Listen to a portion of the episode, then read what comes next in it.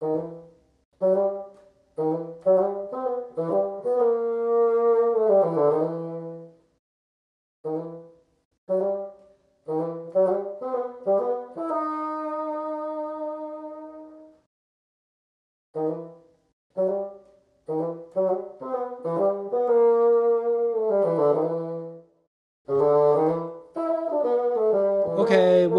到了 Mr. Cockroach。今天呢，又是一个月一次的艺术单元。我们同样邀请到好朋友，也是老朋友 Joyce Wan 万博士，听我们说一下今天这一次的主题。艺博四天的艺博，台北艺博就是台北二才刚结束。然后，嗯、就是我自己有好奇啦，关于这些，也许有人看懂，有些看不懂，反正就是外行的看热闹喽。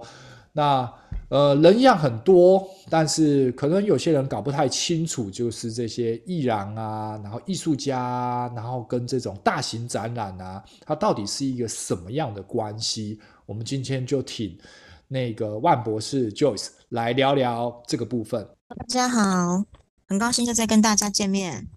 嗯，今天呢，我们要讲的这个内容呢，就是切合这一次刚结束的这个台北艺博会。然后，我想可能很多朋友们他对这个艺博会一直都是非常的有兴趣，然后有的已经也去现场去感受了一下这个艺术的氛围，但是就是总是会有一些疑惑，包括就是这个艺博会它是怎么样的组成呢？那里面的这个参加的艺廊。啊，然后还有一些我们可以看到的策展人，或是艺术家，或是经纪人，他们是怎么样在运作的呢？所以，我们今天呢，就想要通过这一期的节目来跟大家做这个关于这个艺术机制的一个简单的介绍。那首先呢，我们先呃。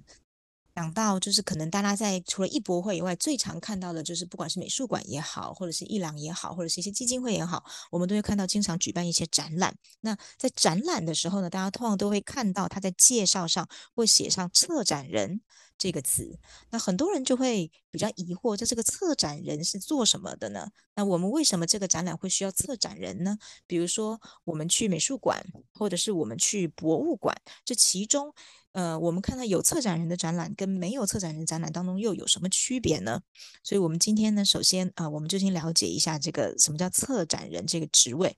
呃，策展人呢，他其实一样是发源于欧洲的，就是他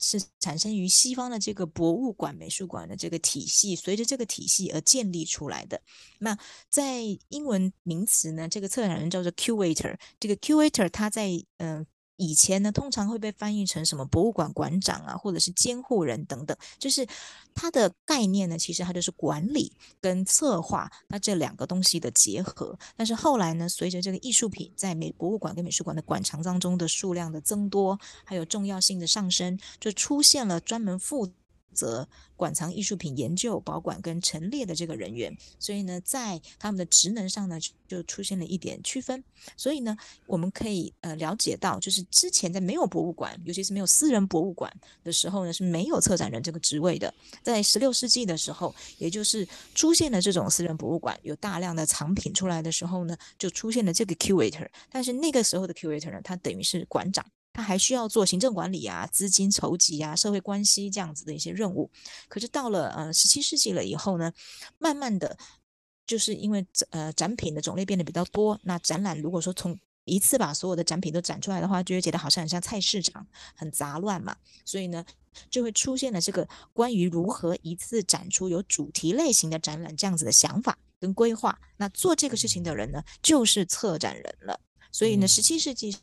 是最早的策展人出来的的一个年代。那那个时候呢，他们做的事情呢，其实更多的是就是媒合一些展览的事宜，或者是决定一些呈现的方式。那他们的工作内容大概从那个时候呢就开始延续到现在。所以一直到现在，在艺术展览活动当中，这个策展人呢，他都是担任一个构思、组织，包括管理。这样子的工作。那尤其是从呃十八世纪以后开始呢，比如说英国的大英博物馆啊，然后丹麦的哥本哈根国立美术馆、美国大都会艺术博物馆、法国罗浮宫等等这一些国家的艺术博物馆，非常宏大的博物馆跟美术馆当中呢，我们又会可以去参观的时候，就看到他们会按照地区或者是时代去作为细节的区分，那就会出现某一些策展人他在某一个领域有特别专精的研究，那他呢就会去专门去策划这个类型型的展览，它就。不属于这个博物馆了，就说我们刚才提到的，有一些自早期的策展人，他就是属于这个博物馆，专门做这个博物馆馆藏的研究跟策划展览。但是呢，后来随着馆藏跟大型博物馆的出现，专门的学术研究人员也出现了。所以，比如说当呃这个博物馆他要展这个类型的主题的时候呢，他就会把这个专业人员请过来策划这个类型的展览。所以呢，后来呢，策展人他们也会开始根据他们的专业去做区分。就有些策展人他会专门，比如说是熟悉呃。古埃及类型的展览品，他就是变成一个比较著名的，就是古埃及类型的策展人。也就是如果说你去看到，就是这个展览它是古埃及的，然后它是由他来策划的，表示这个展览一定很好看，或至少它不会出现一些讯息上的错误或者展品上的问题。这样，我们就可以发现，在艺术机构或者是说在嗯艺术圈或者是美术圈当中呢，就是策展人他的职位也是越来越重要了。如果说是从亚洲的角度来看的话呢，日本的博物馆跟美术馆呢，也是最优先开始参照西方的策展人的制度，去建立了这个策展人的这个学艺员的这个制度。然后他们也有除了美术呃，就是除了美术专业的呃创造类型的训练，就是艺术家或者是工艺人员、工匠们的训练之外，他们在艺术管理人员的训练，还有策展人的训练当中。也是在就是亚洲当中是第一个有建立出这样子的系统来的。那像这样子的策展人或是学艺员，他的专业背景呢，通常都会是艺术史啦、博物馆学。那他们的工作都会更侧重于一些学术上的，更注重历史左右。那尤其到了呃近现代、当代，就最近二十年左右这段时间以来呢，西方的一些博物。博物馆或是美术馆，就会开始设立这个当代艺术策展人的这个职位。那这些人的专业的背景呢，就更加的五花八门了。有一些艺术史的、博物馆学的、艺术批评的、艺术管理的，也有专门的艺术展览策划学，像这样子的专业就出现了。那这个都是比较新的一个学科，然后也有比较新的一些职位。这些策展人他们的工作就是策划、组织各种具有探索性的当代艺术展。那可以请那个 Joyce 给我们一些比较简单的例子吗？嗯，嗯比如说你现在去呃美术馆或者是博物馆，我们比较常见的其实是国家型的大型的博物馆或是美术馆。所以平常我们看到的一些，比如说常态展，比如说美术馆之类的常态展，那个就是就不会是比较。可能也会有策展人，但比较不是属于一个专门的一个展览吧。但是如果是一个，比如说北美馆的双年展，它就一定会有一个比较大的策展人给予这次的双年展一个主题，应该是这样的意思吧？对，它是不一样的呃系统，它是不一样的概念。就是有的展览呢，呃，我可以跟大家再简单的解释一下，有的展览呢，它的组织方是由机构发起的。那由机构发起的话呢，就是比如说像北美馆，它本身它就有一个策展团队。那北美馆里面的策展人，他就会去呃策划这些展览。但是也有，比如说北美馆展了这个展览，但是它不是由北美馆发起的，而是由某一个基金会发起的。那这个基金会他想要赞助某一种类型的展览，他们就请来了一个擅长于这个方面的策展人来帮忙做这次展览的策划。然后呢，会跟北美馆里面的策展团队去进行合作。这样，嗯，所以呢，策展人他的来源不一定是，所以通常，比如说一个常态性的，比如说故宫好了，就是常常好几年都没动的那种常态的东西，他就不会特别讲一个策展人这件事情吧。常态性类型的展览，比如说故宫，它只是把它的藏品，比如说按照年代。或是按照类型把它放才放出来，它是由这个馆藏里面的研究人员去规划，然后把它呈现出来的。比如说明代的几几个几个大家他们一起做的一个，就是把这个展呃，就是把它梳理出来这样子，他并没有做一个详细的策划。呃，那比如说，如果是一个《清明上河图》的一个，呃，可能大陆有一个缺件来我们这边，然后我们这边有一个缺件一起都在一起的一个展览，然后这个特别只讲《清明上河图》，这可能就会有一个策展人，应该是这样的理解吧？那个策展人呢，可能来的，比如他是一个著名的研究这方面的学者，那他也有可能呢，就是一个专门。呃对这方面比较有兴趣、有创意类型的独立策展人，他除了展这幅作品之外，他还把相关类似的可组合的艺术品都把它拿出来一起展。那他就是看策展人的想法来去、嗯、呃去规划了这一次的展览的方向。那请问一下，那策展人这个 curator 这个名词跟电影的导演会不会是一个有点异曲同工或接近的部分呢？呃，对，这是非常接近的概念。那我们就是才刚结束的这个台北艺博会啊，它应该就不算属于一个策展人会出现的地方吧？因为它就是每一间艺廊自己去把自己底下的艺术家的作品放出来，它并没有一个。明显的主题，它就叫台北艺博会二零二二，或者是呃二零二三、二零三二，就是一直下去，所以它应该是不会有 curator 这种人在这个里面的介入。嗯、呃，就是如果它没有限定一个主题性的话，因为有的就是艺术博览会，它也可能会有一个主题上的限定，就是我们希望能够看到各个画廊能够拿出他们最 pop art 的类型的作品的话。那呢，可能就会有一个这样子的策展人，他希望去策展出一个这样子的综合性大型展览，但不一定就是，所以所以有，比如说像威尼斯双年展是有策展人的，嗯，嗯，那他会给这一次的威尼斯双年展一个主题吧，对不对？然后他就是艺术家，他就只能拿出不，或是艺廊，或者是这些人就只能拿出相关的作品，你不能牛头不对马嘴的概念去拿东西出来。哦，对，好，那我懂了。好的，就是，嗯、呃，在，嗯、呃，在这个策展人这个地方，我还可以再补充一个简单的概念，就是因为现在很多人也有听到，就是独立策展人这样子的名称，那他们会很疑惑，什么叫独立策展人？嗯、其实，独立策展人他跟他相对应的，就是刚才我有提到的机构内的策展人。那策展机构又是另外一种东西，就是我们可以看到，有的展览它是由一个机构，比如说展览公司。来进行策展的，那这个展览机构跟策展人之间的区别呢，就在于展览机构它是一种团体的行为，但是策展人呢，他就是一个个人的行为，所以策展人他也可以跟策展机构去进行合作。那它其中的差别，比如说优势，就在于策展机构它的活动的费用啊，或者是它的资金的压力啊，通通都是由机构本身这个公司来进行承担的。那策展机构或者是由机构进行的策展，它通常都会在提前一年，比如说台北美术馆。大概一年前就会定下接下来一年的策展计划，然后在下一年就做好它的执行的工作，然后用机构的形式来跟艺术家或者跟独立策展人合作。那这种策展机构他做的展览通常都是整个团队协作做出来的这种类型的展览。那策展人的工作就相对的更加单纯一点。那策展机构他在策展的时候呢，他通常都会更注重我们这个机构的品牌，就他的整个机构品牌的形象、哦嗯、学术性等等。呃，我我理一下我我听到的东西，就是独立策展人就有点像是一个佣兵的概念嘛，像是一个 可以这么说，像是一个流浪主厨一样嘛，嗯、对不对？他不属于哪一家餐厅，但是我今天可能会需要你煮菜，那我就请你，比如说今年帮我们策展。这个部分，你的工作是把这个东西给安排好，但是你自己也可以是一个独立的策展人的另外一个，就是你也可以自己策划一些展览，然后找一些金主。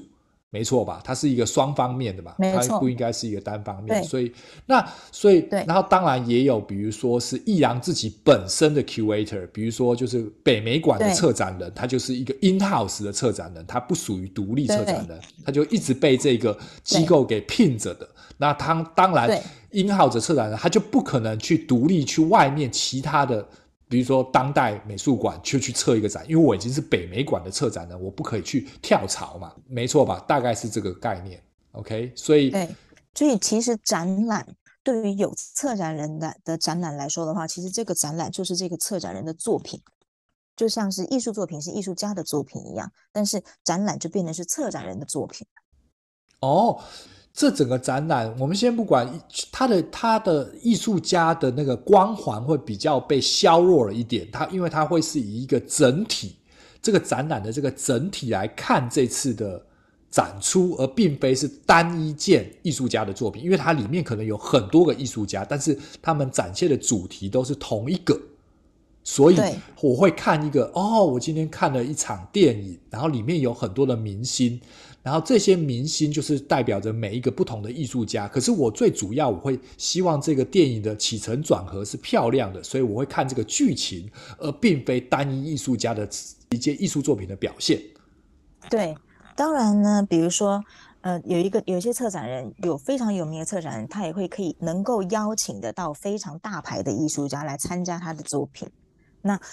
就有点像，比如说 Steven Spielberg，他就可以请到好莱坞顶级的影星来参演他的电影。那这种影星他也会相信他跟这个 Steven Spielberg 的合作能够拍出非常好的电影，所以他愿意来参演。但是相对的，就是有一些非常好的艺术家，他宁愿去自己去寻找策展人来策划他的展览，他也不愿意去参加一些可能不是那么优秀的策展人所策划的展览，或是机构所策划的展览。因为可能没有办法更好的去表现出这个艺术家的概念，所以其实这是一个呃，你用这个影视圈大家比较容易能够理解的这个电影圈的这个概念来去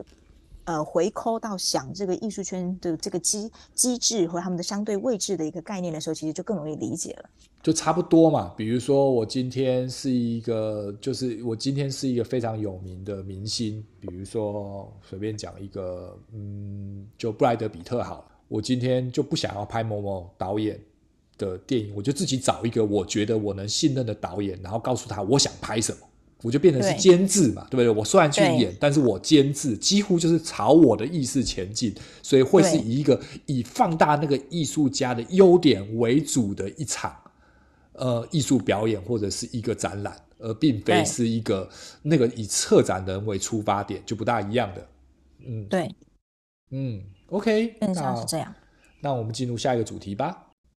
好，呃，刚才呢，我们简单的提到了，就是关于策展人像这样子的职位。那策展人呢，其实它是一门学科，就是有在很多国家或是很多学院，它已经有专门开这个策展这个专业。那很有兴趣的朋友呢，其实可以直接在市面上买到几本简单的书，比如说像策展简史啦、什么展览实践手册等等这种类型的书，策展的时代、策策展人手记。哦都可以很轻易的买到，然后这个呃看看一看呢，就大概可以了解，就这个行业或者是他们的情况是什么样的。那这个是可以推荐给大家延伸进行的阅读。哦，那现阶段就是在大陆那边或者是国际上会有策展人的学校咯，就是艺术领域专门讲，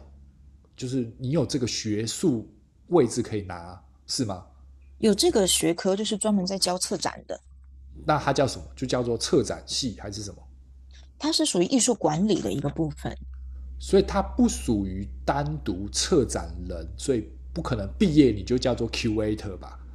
它还是属于艺术管理的一块，有交这一圈圈，但是它还是算是一个艺术管理里面的其中一项，是不是？对。对，应该是说呢，他因为你作为一个策展人，你必须要具备管理学的概念，你不可能只是纯粹的从美术史或者是说艺术创作这个领域过来的，它通常会包含更多的一些在学生时代就必须要具备有的这管理的概念跟一些实习的经验。OK，然后还还要跟着一些有名的策展人去做过一些展览，这样。嗯啊，所以因为面对的是人呐、啊，总是还是要有一些一些一些一些养成嘛，对啊，嗯嗯。嗯 OK，那我们接下来聊聊易燃会是是一个什么样的形式，在这个圈圈里面呢？那我们接下来呢，就讲到关于画廊的部分。呃，其实从古到今，我们都知道以前叫做 salon 嘛，就是尤其是在欧洲，都叫做沙龙。嗯、那沙龙呢，到现在的画廊呢，其实都是类似同样的概念。一个好的画廊或者是一个好的沙龙，它很重要的部分是画廊主，就跟任何一个公司一样，画廊主就决定了这个画廊很重要的一个风格。那通常呢，比如说在嗯呃。画廊呢，它能够成为一个比较有名的，或是经营的很好，而不是两三下就随着市场都倒掉的那种画廊的话，它一定会有一个非常优秀的画廊主。那这个画廊主，他通常就是从画商来起家，所以他有很优秀的经营能力，他非常的勤奋，他通常也会是一个艺术顾问，他能够销售他的艺术作品。那他通常更会是一个收藏家，因为呢，这些画廊主他们的财力都比较丰厚，他能够在一边销售的同时呢，一边进行收藏。就是有一些画廊主，他们早期呢，其实就是看到，比如说某个艺术家，然后呢，非常具有潜力，他直接就把这个艺术家的作品全收了。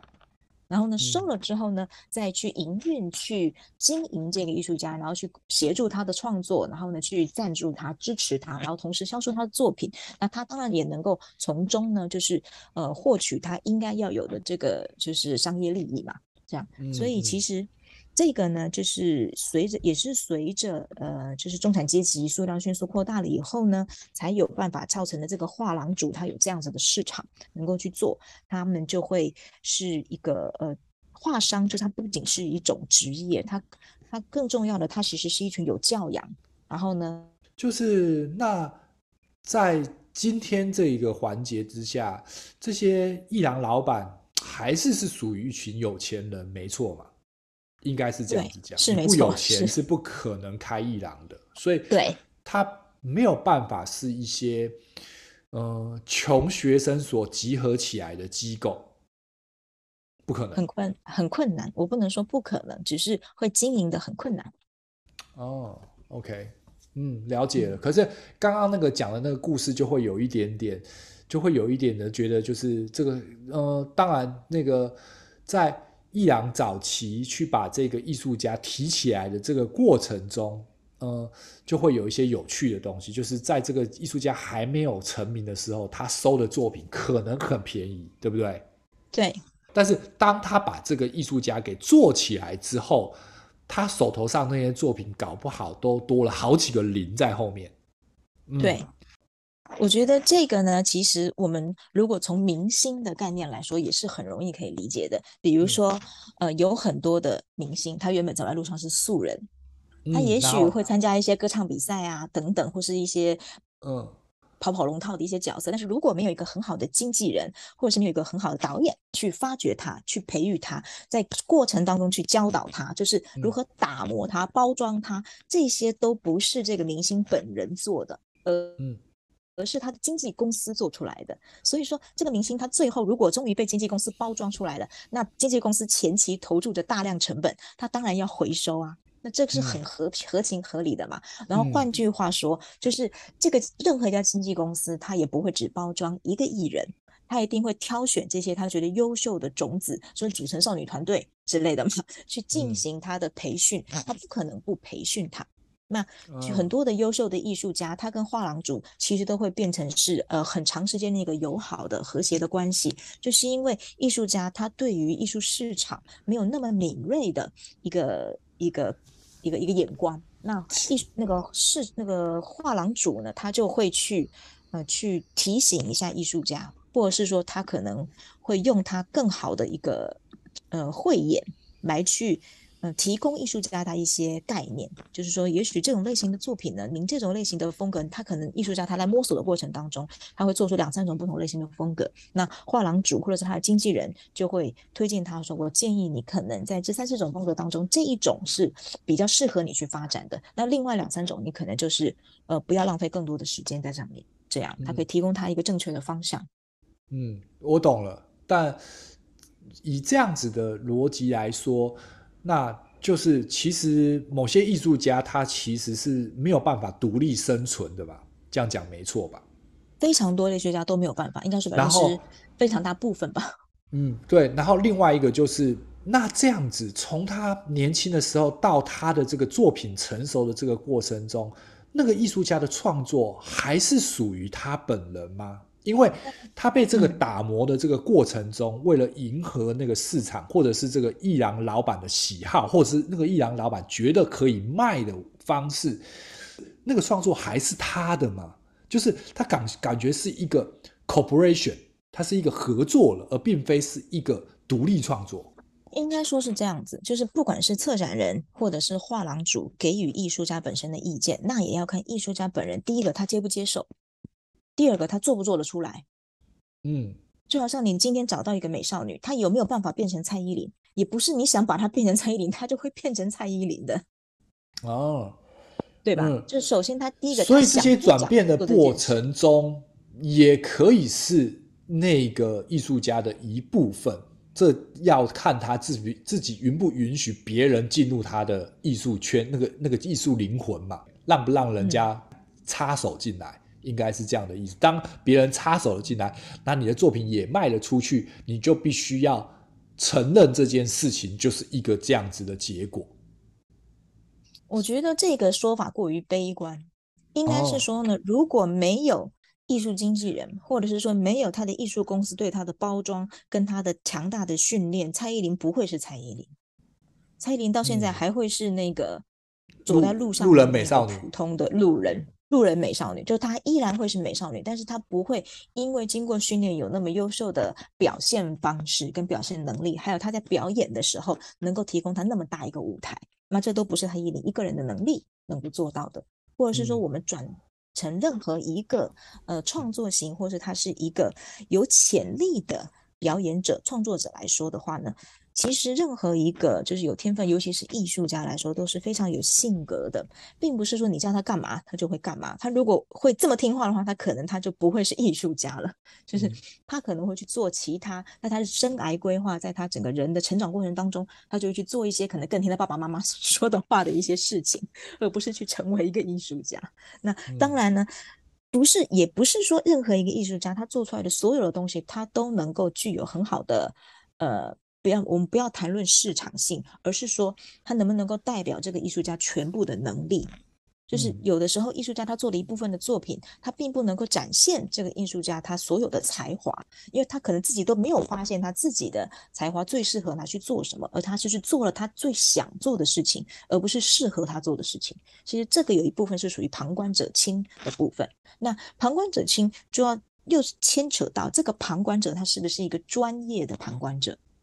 然后他是不是想要帮你？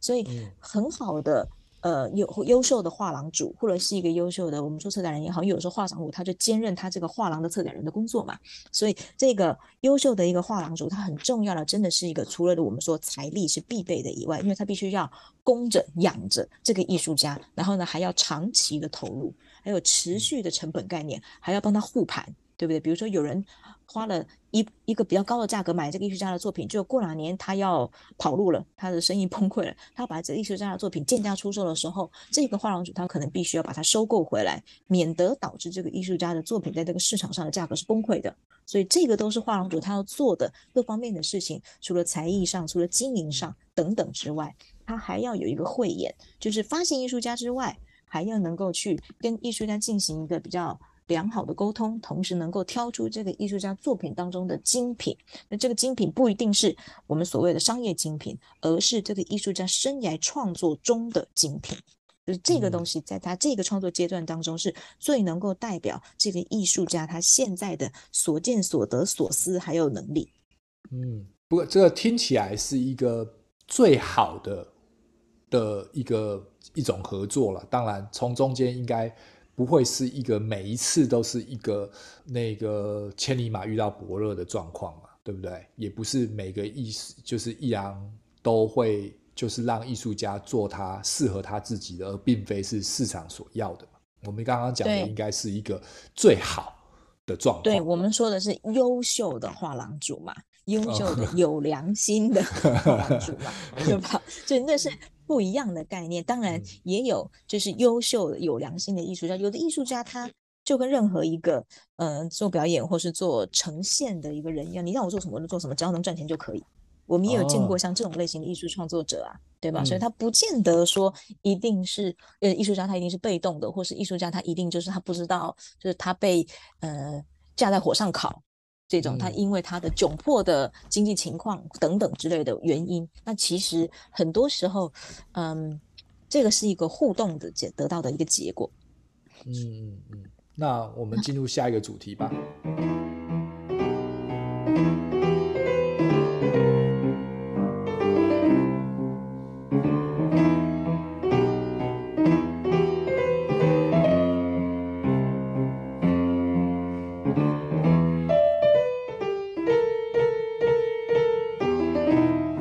现在收听的是卡克洛奇拖鞋下的沙龙，我是感觉良好译文平台的 Joyce。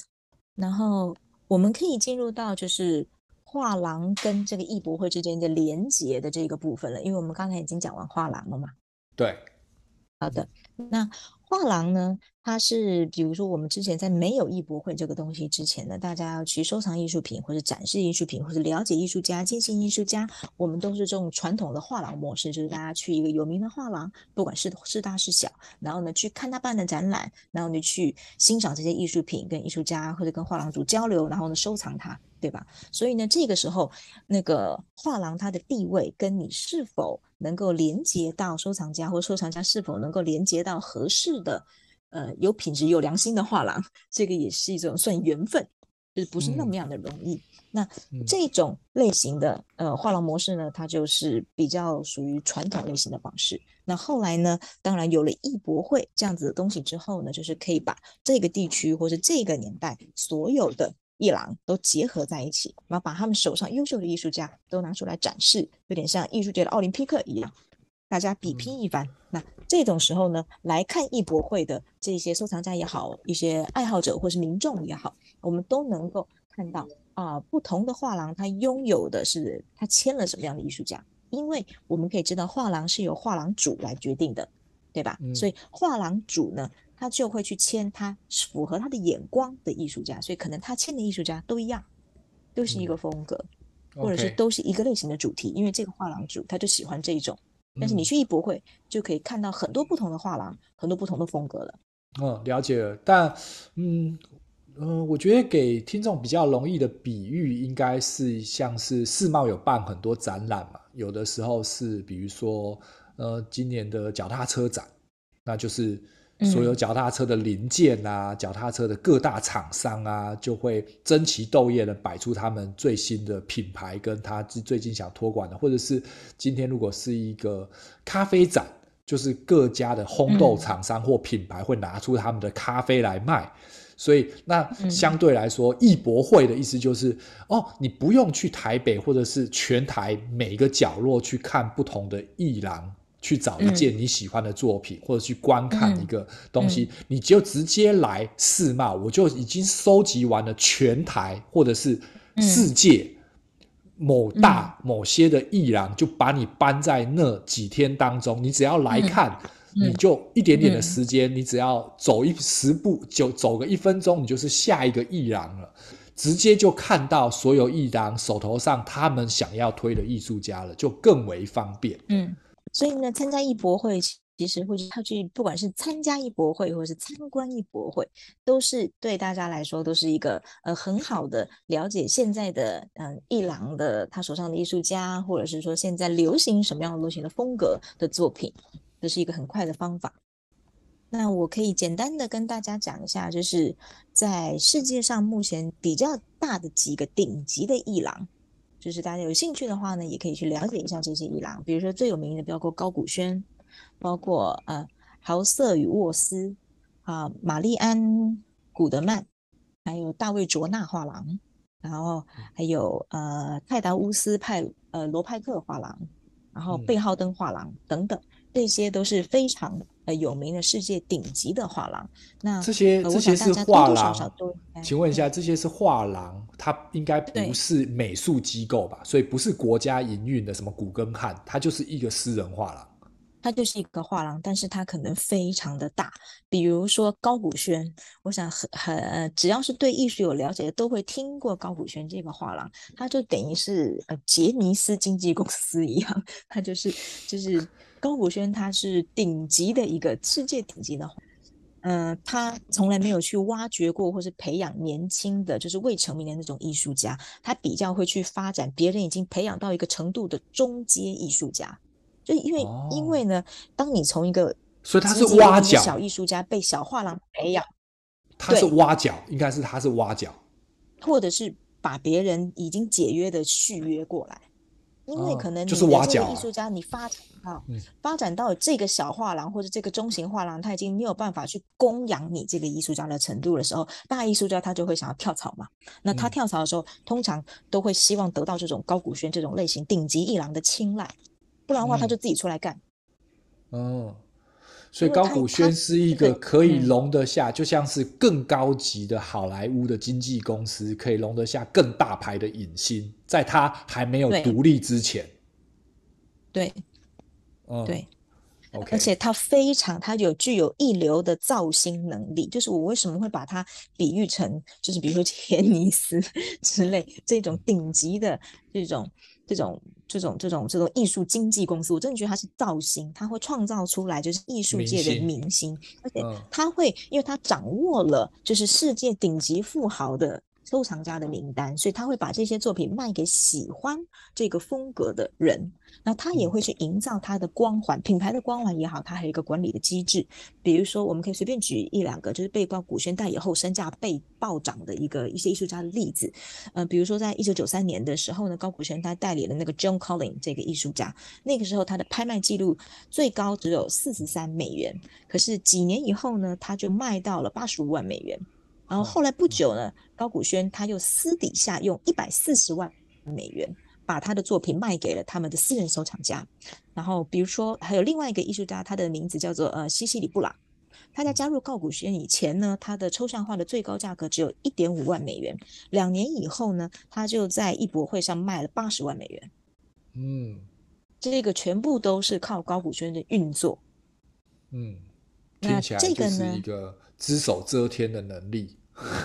对，他有非常优秀，而且因为高古轩的眼光很毒辣，所以呢，我们能够被高古轩看到的艺术家，几乎都是会被，就是就是会翻涨。所以很多人他只要知道高古轩一签的这个艺术家，马上就会去抢 他的艺术品，那自然也就水涨船高了。对对对，如果他做到这个能力的话，基本上他自己高古轩本身就是一个名牌了嘛，他签的艺术家就直接卖了吧，他已经不用宣传了。就像是苹果，我现在要出 iPhone 十四、iPhone 十五，他根本就不用下广告，就是有人去排队了嘛，因为我就是出了就卖嘛，对，对不对？我根本就不用。就是哦，我这一季的新明星出来，我名字给你，你就想办法吧，你们自己就想办法。那我手头上当然是最多作品的人，嗯，对对，就是他卖给对的人的这种，就是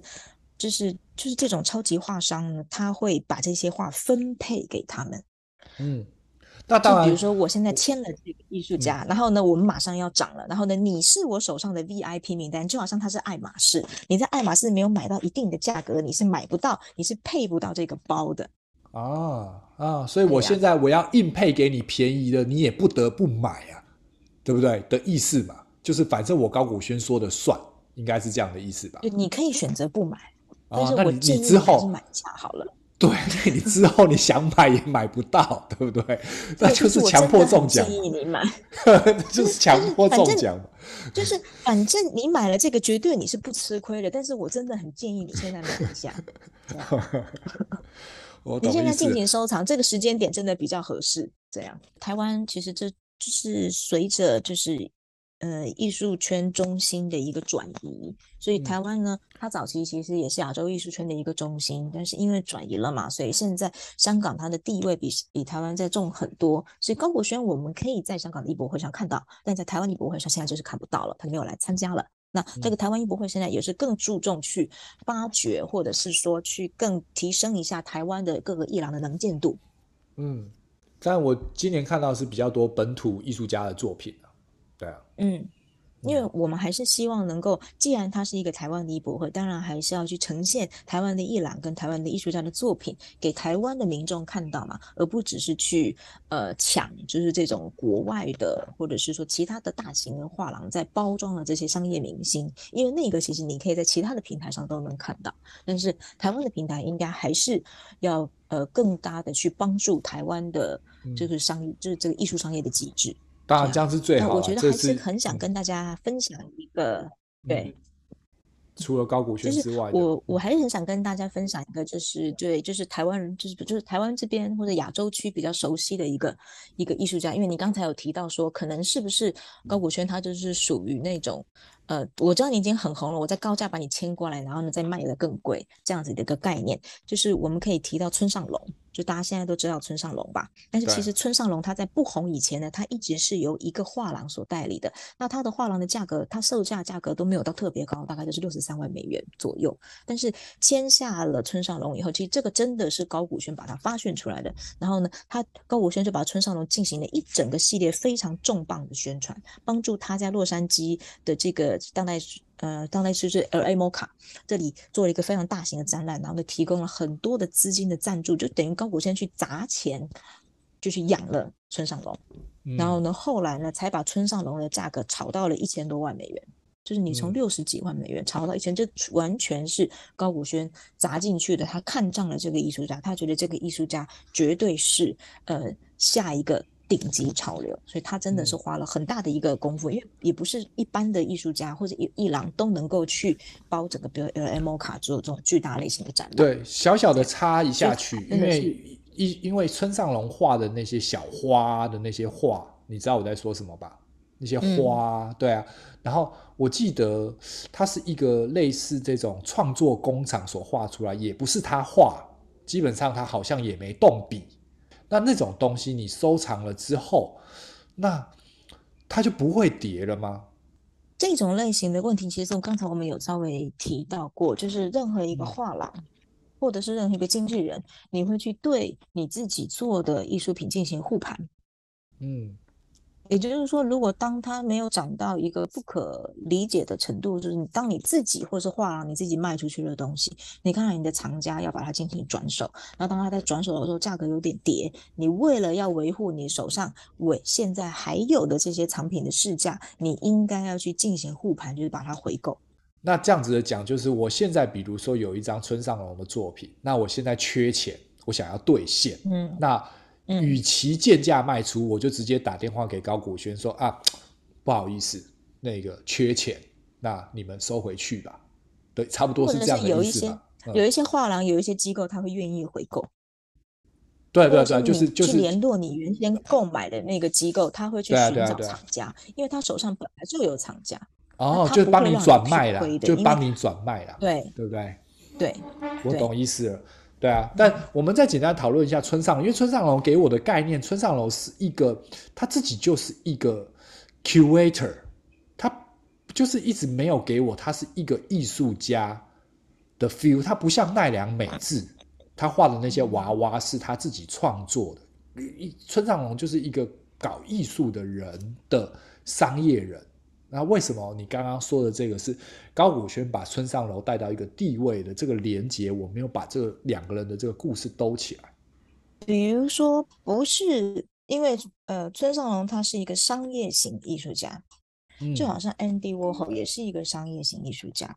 或者是 Jeff Koons 他也是商业型艺术家。嗯、就是我们举的这几个例子，你就可以看到他们都很 pop 嘛，他们的东西都不见得是自己做的，嗯、但是他们一些概念都是偷来的，也不一定。就是他们的评价并不是那么的好，但是呢，就是有好有坏，但是它的市场表现都非常好，那是因为他们都具有一定的商业概念跟商业头脑。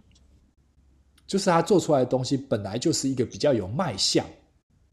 他本来就是以一个商业行为来做创作，可以这样讲吗？就是他有一个他自己的风格，他找到了一个他自己的风格，或者说我们现在就好像有一些网红，有些 YouTuber 他找到了流量密码。他就把这个东西作为他的发展方向，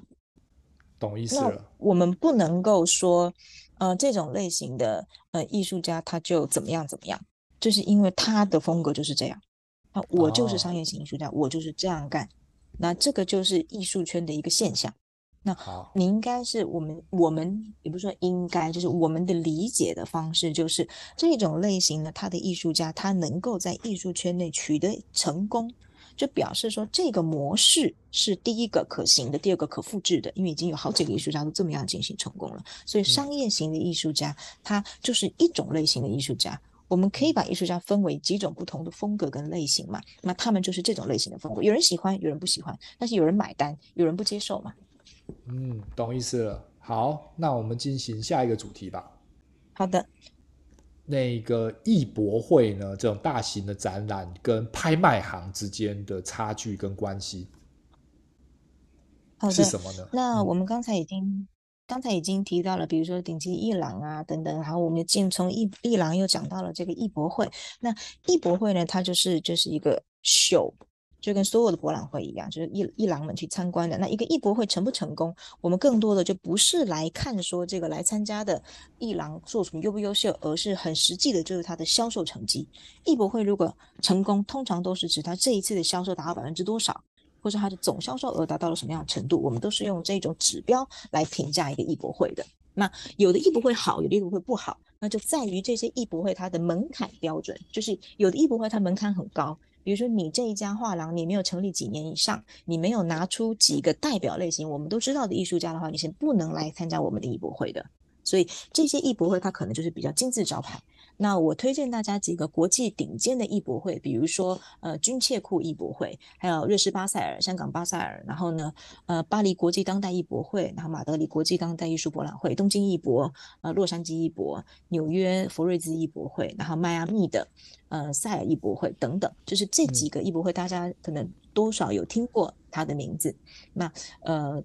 每次这些艺博会只要展出的时候，都在艺术圈或是专业的领域当中都会有一些报道，也会有一些分析，去看他们的数字。那，呃，在中国当然也有北京艺博会，就是会是比较受到瞩目的。上海艺博也有。那我们通常都会去。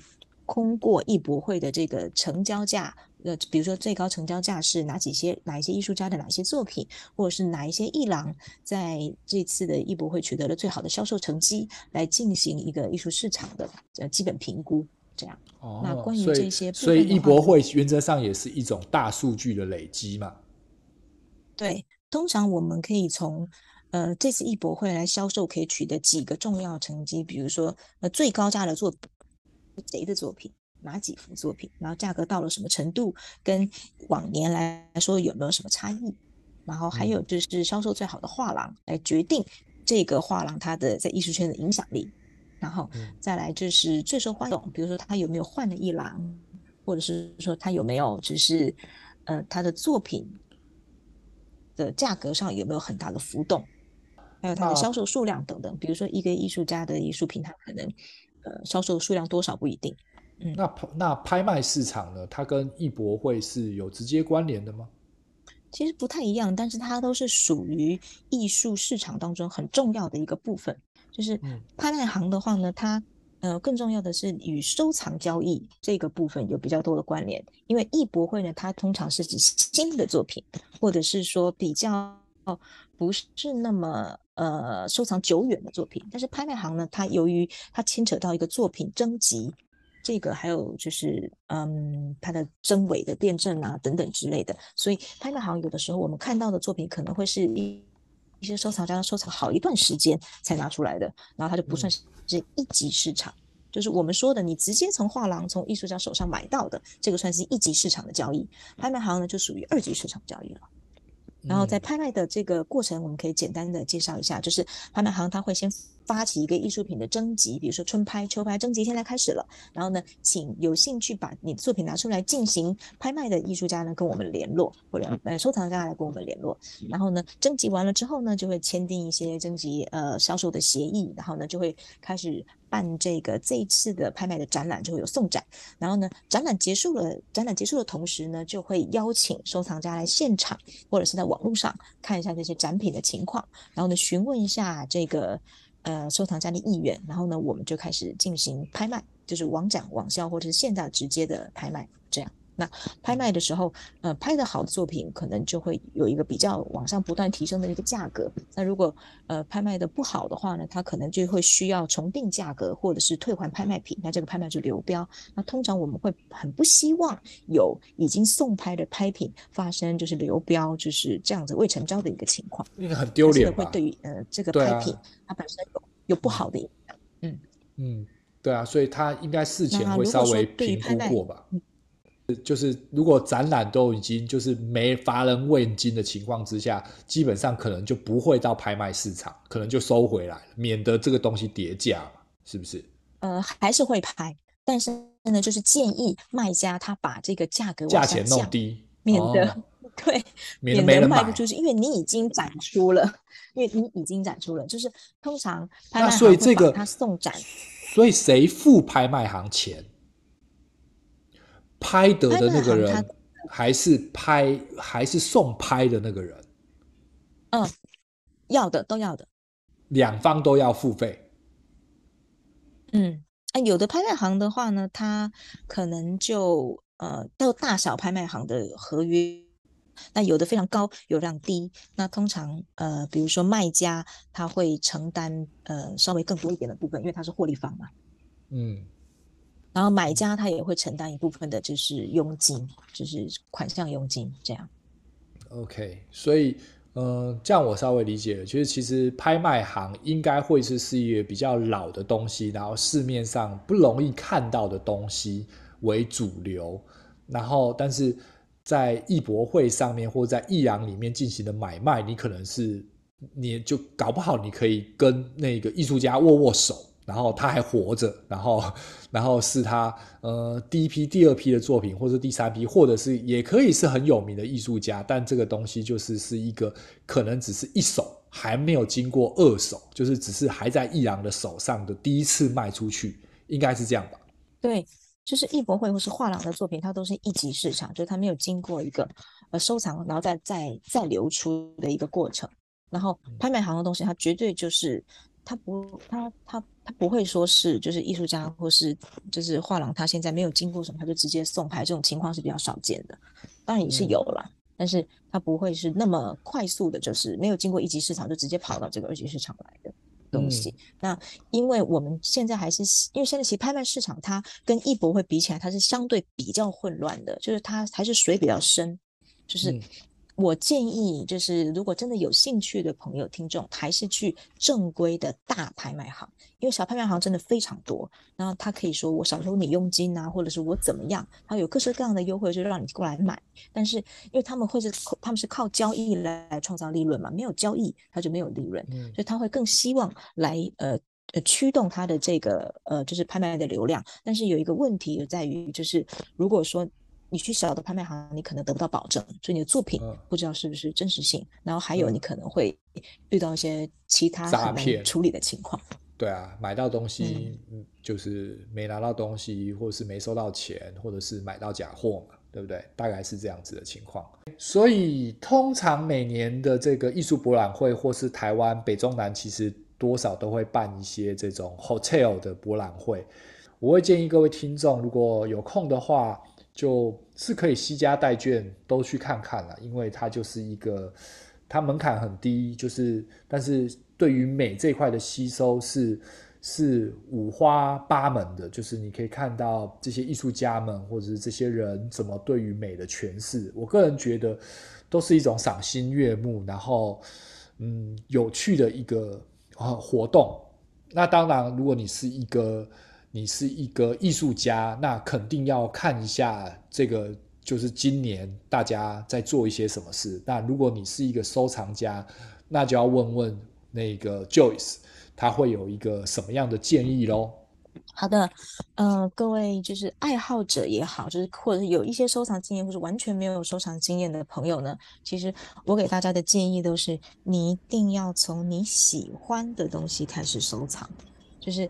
不管它的价格高或是低，不管你能够负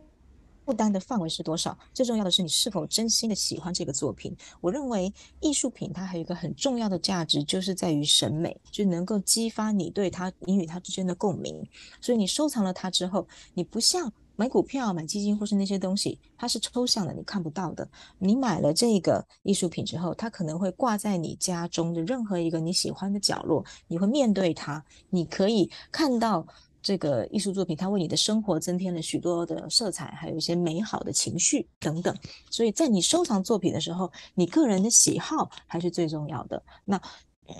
我还是不太建议，就是有一些人，他纯粹就是觉得哦，这个一定会涨价，怎么样，他就买了它，然后但是他并不喜欢这个作品，就把它拿来放在仓库，或是就收藏在什么保险柜里面等等。那他其实就把它当成纯粹是一个投资型的商品，而没有而失去了就是艺术品最重要的就是它的审美的这个功能。这样，嗯，所以就是这个东西还是一样是。可以让你家中，或者是你的空间，或者是某某商业空间，可以是一个锦上添花，或者是放在那边，大家会哇，或者是围观它，或者是造成一个话题。这个东西总是要让人互动，绝对不是在仓库或者是保险箱里面，就可惜了。嗯，对，不管怎么样，我相信，是我相信大部分的艺术家，他创作出作品的时候呢，他都是非常用心的，他会希望传达出一样的一个想法、一个概念，去跟喜欢这个作品的呃观赏者也好、收藏者也好来去进行交流。所以，任何一个呃作品，它都不应该被孤独的藏在 就是就是他的这个收藏空间里面，它应该是被展示出来、被欣赏、被讨论。那那当然。呃，我会建议说，大家嗯、呃，还是量力而为，就是不要说按照说哦，这个中品它一定会涨，然后你就投入了太过嗯、呃、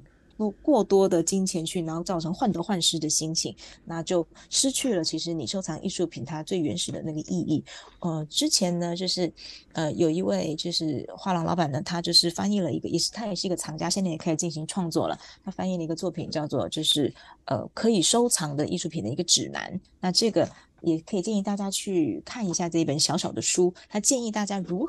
何去开始进行收藏。那还有从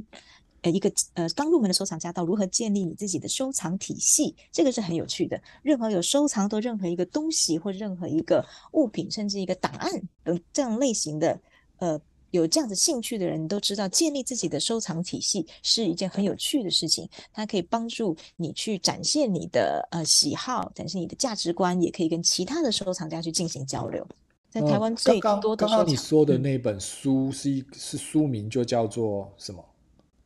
它是一本书吗？嗯、它是一本书。就是这本书呢，它就叫做《给囊中羞涩收藏家的购买指南》。它是一本小小的书，薄薄的。然后呢，它是比较浅显易懂的一种方式，让你如何进入到这个小小的收藏领域。这样，嗯，OK，好，那我们再次谢谢 Joyce 万博士替我们这一期的艺术做了一些简单的理解。然后下一期再见喽，拜拜。下一期再见，拜拜。